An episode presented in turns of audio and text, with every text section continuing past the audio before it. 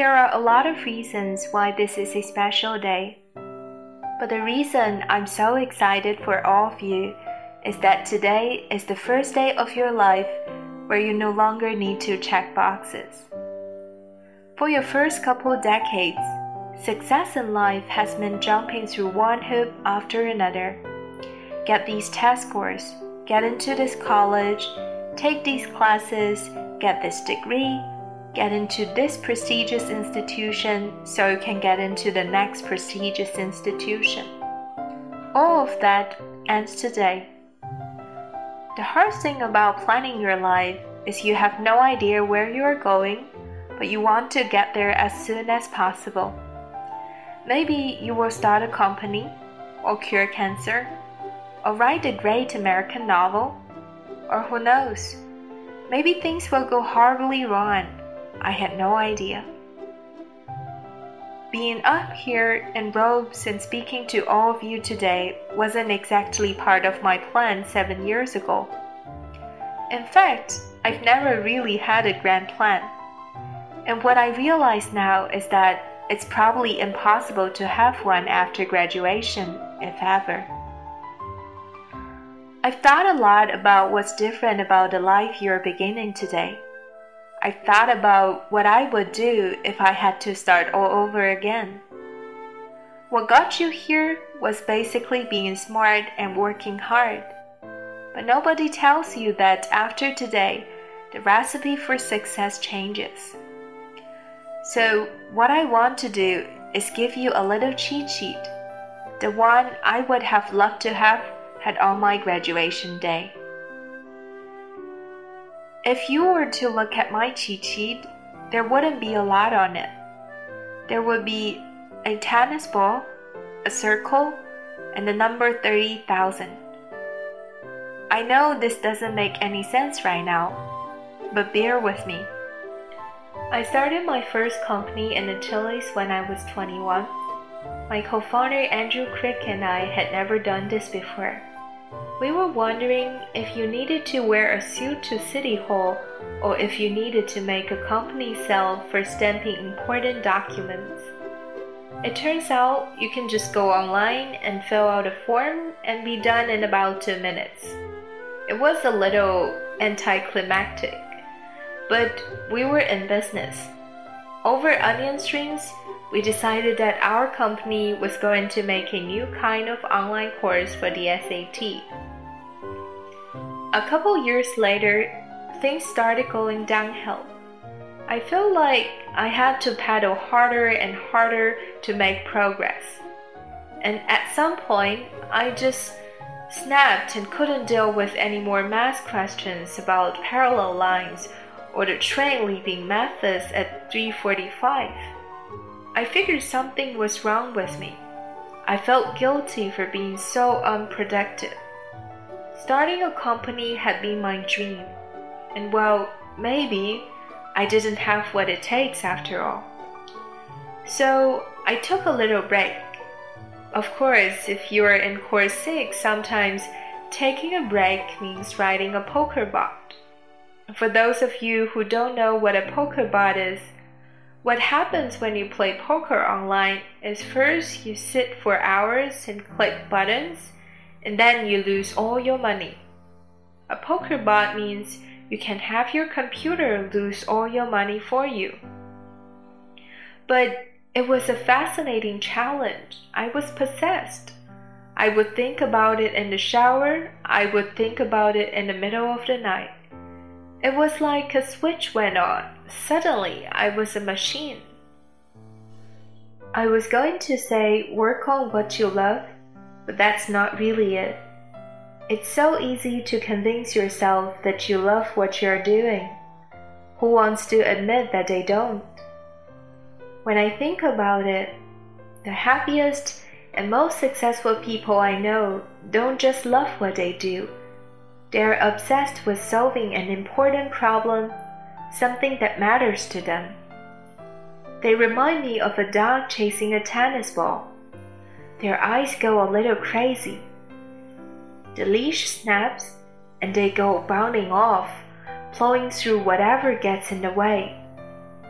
I have some other friends who also work hard and get paid well in their jobs, but they complain as if they were shackled to a desk. The problem is, a lot of people don't find their tennis ball right away. Don't get me wrong, I love a good standardized test as much as the next guy, but being keen of SAT prep wasn't going to be mine. What scares me is that both the poker bot and Dropbox started out as distractions.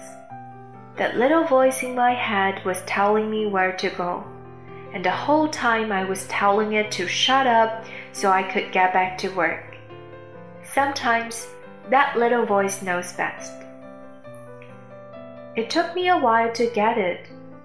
But the hardest working people don't work hard because they are disciplined. They work hard because working on an exciting problem is fun. So after today, it's not about pushing yourself. It's about finding your tennis ball, the thing that pulls you. It might take a while, but until you find it, keep listening for that little voice. They say that you are the average of the five people you spend the most time with. Think about that for a minute. Who would be in your circle of five? I have some good news. MIT is one of the best places in the world to start building that circle. If I hadn't come here, I wouldn't have met Adam. I wouldn't have met my amazing co founder Arash, and there would be no Dropbox. One thing I've learned is surrounding yourself with inspiring people is now just as important as being talented or working hard. Can you imagine if Michael Jordan hadn't been in the NBA? If his circle of five had been a bunch of guys in Italy? And now your circle will grow to include your coworkers and everyone around you. Where you live matters there's only one MIT, there's only one Hollywood, and only one Silicon Valley. This isn't coincidence. For whatever you're doing, there's usually only one place where the top people go. You should go there. Don't settle for anywhere else. Meeting my heroes and learning from them gave me a huge advantage. Your heroes are part of your circle too. Follow them. If the real action is happening somewhere else, move. The last trap you might fall into after school is getting ready. Don't get me wrong, learning is your top priority, but now the fastest way to learn is by doing. If you have a dream, you can spend a lifetime studying and planning and getting ready for it. What you should be doing is getting started. Dropbox has been mine. As you might expect, building this company has been the most exciting, interesting, and fulfilling experience of my life. What I haven't really shared is that it's also been the most humiliating, frustrating, and painful experience too. And I can't even count the number of things that have gone wrong. Fortunately, it doesn't matter. No one has a 5.0 in real life. In fact, when you finish school, the whole notion of a GPA just goes away. When you are in school, every little mistake is a permanent crack in your windshield. But in the real world, if you're not swerving around and hitting the guardrails every now and then, you are not going fast enough.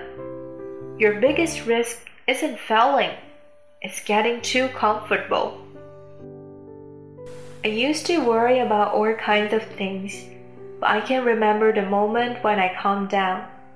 I had just moved to San Francisco, and one night I couldn't sleep, so I was on my laptop. I read something online that said there are 30,000 days in your life. At first, I didn't think much of it, but on a whim, I tapped over to a calculator. I type in 24 times 365 and oh my god, I'm almost 9,000 days down. What the hell have I been doing? So that's how 30,000 ended up on the cheat sheet. That night, I realized there are no warm ups, no practice rounds, no reset buttons. Every day, we're writing a few more words of a story. When you die, it's not like here lies Drew, he came in 174th place. So from then on, I stopped trying to make my life perfect and instead tried to make it interesting. I wanted my story to be an adventure, and that's made all the difference. And today, on your commencement, your first day of life in the real world, that's what I wish for you. Instead of trying to make your life perfect, give yourself the freedom to make it an adventure and go ever upward.